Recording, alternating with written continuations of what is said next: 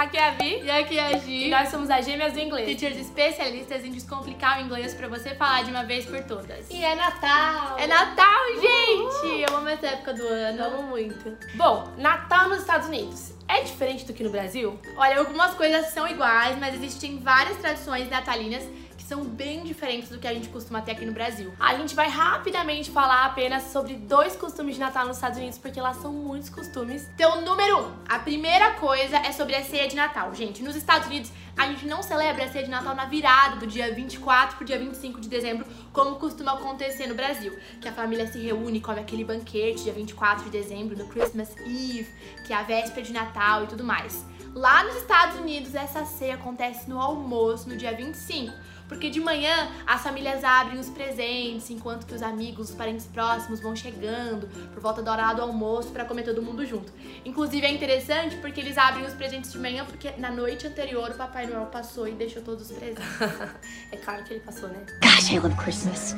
E na ceia eles têm comidas bem diferentes das nossas. Lá eles até que comem o peru, mas isso é mais comum no Thanksgiving.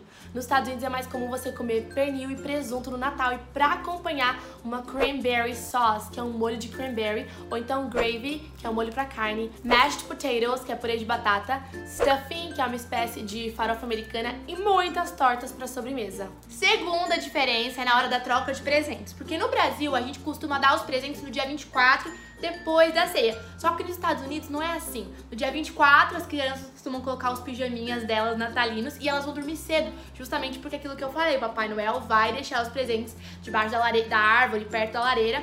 E daí no dia 25 eles acordam cedo e antes da ceia, no almoço, vai todo mundo abrir os presentes, se divertir, aquela farra toda. It's Christmas morning, man.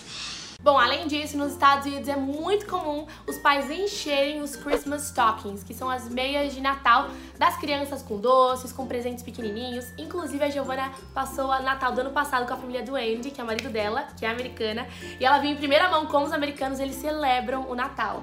Interessante, né, gente? Realmente é um pouquinho diferente. O dia 25 acaba tendo mais ênfase. Você curtiu saber um pouquinho mais de como funcionam as tradições nos Estados Unidos? Um feliz Natal para você e para sua família. Que Deus abençoe vocês. Até o próximo vídeo. See you. See you.